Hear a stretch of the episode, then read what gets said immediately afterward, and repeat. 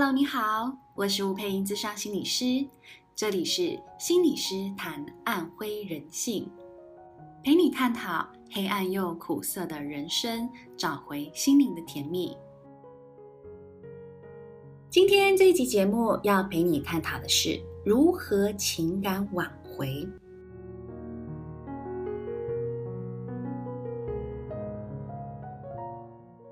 亲爱的，你有没有试过想要情感挽回呢？当你被分手了，或者是分手之后，你很希望对方再回到你身边，你们再回到以前相处的样子，你有没有试过任何的方法呢？其实我有很多的学员跟案主，他们都分别告诉我，他们有去参加过情感挽回课程的一个经验。当然，有一些人在情感挽回课程里头，他们逐渐懂得为什么他们会分手，并且进而去理解到自己在情感互动当中，他们自己的姿态，甚至逐渐的提升他们自我的价值感。但是也有一些人在情感挽回的课程里头，他们有一些比较负面的经验，例如他们觉得自己好像被指出了他们在情感互动当中很不可取的行为。当然，在这一集的节目里，我会想要跟你探讨，这是我在实务工作当中所观察到的。既然你想要情感挽回，通常也代表的你心有不甘，心有不舍。但是，如果我们非常执着的在思考怎么把对方要回来，那你就很可惜的是，你并没有去注意到，究竟在你们关系相处当中，哪一些行为是让对方已经无法忍受的。所以，如果要探讨情感挽回，首先我们要先去思考。何以关系会走向分离？有非常多人无法去思考自己在关系里头做了什么，而导致关系分离。所以，反而你不愿意放手，而一直想要对方回来，这个行为很容易导向你成为恐怖情人。那真的会只有一线之隔，因为你一直要对方回来，你一直觉得对方为什么不要你了？可是你没有去思考你的行为嘛？而这样子的状态也正在说明一件事情：是你在亲密关系当中，往往你只关注你自己的需求，你并没有真的理解对方要什么。所以这就说回来，在关系互动过程当中，是什么原因导致你们走向分离？最重要的两件事情，一个是你是不是犯了关系当中不可饶恕的错误。再来第二件事情，你是不是在关系当中逐渐失去了吸引力，但你却不自知呢？所以第一个层次，我们先来探讨关系中犯错。犯错其实有日常生活当中的小错，到情感背叛这样子大错的程度。那我们第一个先来讨论小错这件事情，哈。你是否清楚对方的界限呢？什么叫对方的界限？也就是你很清楚这件事情，对方并不舒服，并不喜欢。那也许对方有跟你明说，或他说的不清不楚，但你其实是心知肚明的。可是你却没有放在心上，而一直去越界。像什么情况呢？例如，对方要你不要批评他的父母，他的父母。可能管得特别多，特别的唠叨，而他其实很不喜欢别人评论他的父母。而这时候，你可能会用一些戏谑的言语说：“哎呀，你今天你妈妈又做了什么什么事情啊？啊，你今天你爸爸又大惊小怪啦。”你可能一开始觉得是很逗趣的，对方可能也没有太跟你计较，他也笑嘻嘻的回应你。那你自认为这是一种关系当中的情趣，或者你认为这就是事实，为什么说不得呢？而你不断的拿对方很在意的事情来揶揄对方，那就会让你们之间彼此的信任感跟亲密感开始出现裂痕，而且不断的扩大。所以其实很重要。这样子的对话过程，其实在我们日常生活当中经常会发生。千万不要把戏谑跟揶揄当成日常生活的情趣。我们偶尔可以 cos 一下对方啊，例如嘲讽，这个是 OK 的。但是这样的对话内容绝对不要超过你对话情境当中的五分之一。一旦超过了，那就太多太多，对方会非常非常的不舒服的。所以，关于犯错这件事情，我们再来讨论第二大点，就是。关系中，你有没有做了让对方无法原谅与修复的事情呢？例如劈腿，例如肉体或精神的外遇。可是你觉得你已经道歉了，却一直无法取得对方的原谅。有时候你在相处当中反而会更小灯小皮，就是你因为羞愧而转变为愤怒。觉得你到底要我怎么样？我都跟你下跪了，你为什么还不原谅我？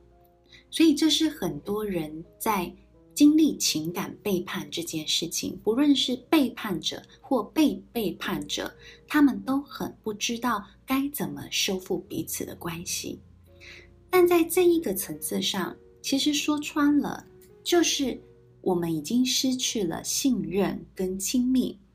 因为我们的关系里头经历了背叛与伤害，可是你知道吗？背叛跟伤害基本上就像是关系当中看不见的鬼魂，如影随形的，很难去驱魔的这个过程。每一次午夜梦回当中啊，对方就会心如刀割，而且想到要放手又会充满不甘心。对于被背叛者，这个无形又撕裂的疼痛，一旦发生，就容易在因为相似的情境再度伤口被撕裂，然后形成关系当中重复的创伤。例如，当现在伴侣又把他的手机上锁，例如对方晚回家却没有告知，那就会不断消磨彼此仅剩的爱。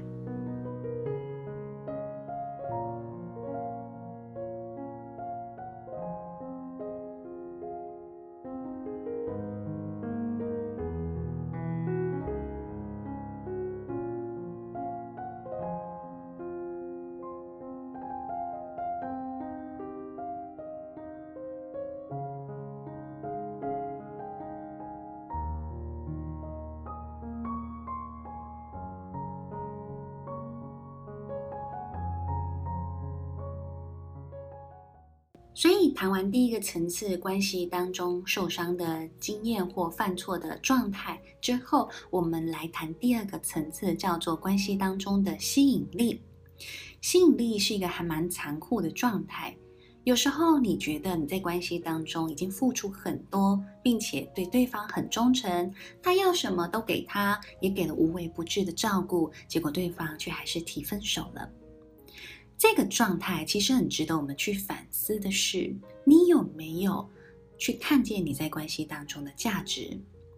你总是追着对方跑，却为什么没有清楚对方总是跑给你追呢？那你要回头去检视的是，你在关系中是不是也做了什么让对方想要跑走呢？真的只是他习惯逃避的特质吗？他是一开始就跑给你追，不喜欢投入在关系里，还是你们越来越相处之后，你发现他越来越跑给你追？那就是你们在互动过程当中已经出现了问题。你看不见自己在关系中的价值，很容易让自己在关系中追着对方跑。当对方不觉得有渴望靠近你的需求，自然关系地位就会逐渐定型。你会觉得没有办法，但其实就是好好去看懂你的独特性，更好好活出你的独特性。当然，在缺乏吸引力的范畴里头啊，还有一个层次是你们彼此够亲密、够有连结吗？如果你们彼此就有心灵交流，会分享对方的生活啊、感受、看法，还有对彼此的肯定跟欣赏，或者是有表达出对彼此的疼惜跟想念的时候，其实你们彼此的连接跟分享是足够的。但是如果你们没有这一些东西，那回到你们的生活里头，可能就只有吃什么，今天怎么样？哦，还好啊，没什么。或者你们对话只有孩子吗？已经少了伴侣共同对彼此内在的那个理解跟感受了。那么你就会有一种感觉，是他明明人都在，却很陌生，甚至会有一种他人在那里，你很烦恼；可是他人不在那里，你却很寂寞。更多的其实就是身体的陪伴，而不是两颗心的相伴了。当然，我必须说，在关系当中会造成出问题的状态，其实要探讨的因素非常的多。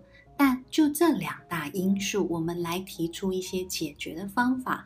根据我刚才提到的关系里头的受伤、做错事情，以及第二个层次关系里头失去吸引力的部分，我陪你一起探讨这里头我们可以做些什么。所以第一个层次，我们要能够找到痛点，并且做到道歉的艺术。其实，好好的道歉。与愿意自我省思自己的行为对关系的影响，绝对是修复关系最基本的元素。看到许多伴侣吵架，到我面前来吵架哦，他们其实会习惯说出那句：“啊，我都下跪了，你还要我怎么样？”好，可是另一半呢，通常就会哭得特别的伤心。这个意味着，道歉时对方那个。被伤害的痛处，如果如果没有被体会或听懂的时候，那代表你并没有真正要负起伤害对方的责任，只是透过道歉这个行为或道歉这个说法，想要去免除你心中的愧疚，最终也只是为了你自己呀，并非真正为关系着想的。而之所以要道歉，是真正展现了让所爱的人痛苦的罪恶感，好，有了这一份歉疚与心疼，并且愿意忏悔，才能在下一次又即将伤害对方的边缘，你可以长出对关系的正义与忠诚感。所以，适当的愧疚感、罪恶感是可以帮助一个人保持在关系当中的忠诚的。而这份态度才能够拉回一点伴侣对关系的信任与安全感。可是啊，我们说关系向来就不是单方面的受害者跟加害者关系这么单纯。你们又是否真正认知到为何关系会需要透过伤害的发生来呈现出关系的问题呢？你们。认知到关系的出轨与相处的压力有关时，若当对方在诚心道歉，你当事人或受伤害的人是否能够诚心的检讨？是否对关系有过度掌控，让对方无法呼吸？或是否对关系有过度索取，让他要逃离？这些都是关系共构下的结果。如果没有早一点去思考、检讨，即便对方诚心道歉了，因为关系的失衡啊，其实二度伤害也是早晚会发生的。再来，第二件事情我们可以做的是找回关系中的吸引力与界限。最重要的是，关系中，如果你总是以对方为主，那么你要开始多一点自己的感受喽。如果你总是啊、要对方以你为主，那么你就要多一点对方的感受。吸引力的产生呢、在于对方开始意识到你是有界限、有想法、有原则，并且会捍卫自己的感受而愿意尊重你的时候。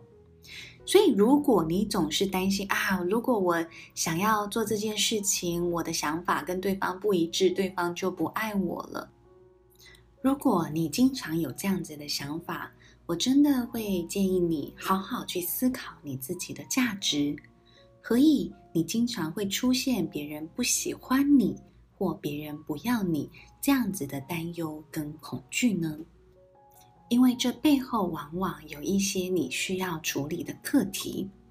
如果你一直没有处理好，那意味着你在关系当中只会用讨好或者是抓取的方式，而这两种方式非常容易造成对方的厌烦感，当然就很容易失去吸引力喽。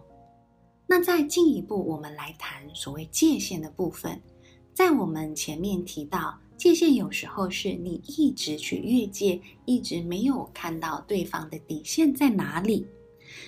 而当你现在愿意体认对方的界限，并且把它放在心上，你就可以逐渐从自我中心的状态，慢慢移回到我们两个人是相互尊重彼此的状态，反而在关系相处上会更舒适自在的。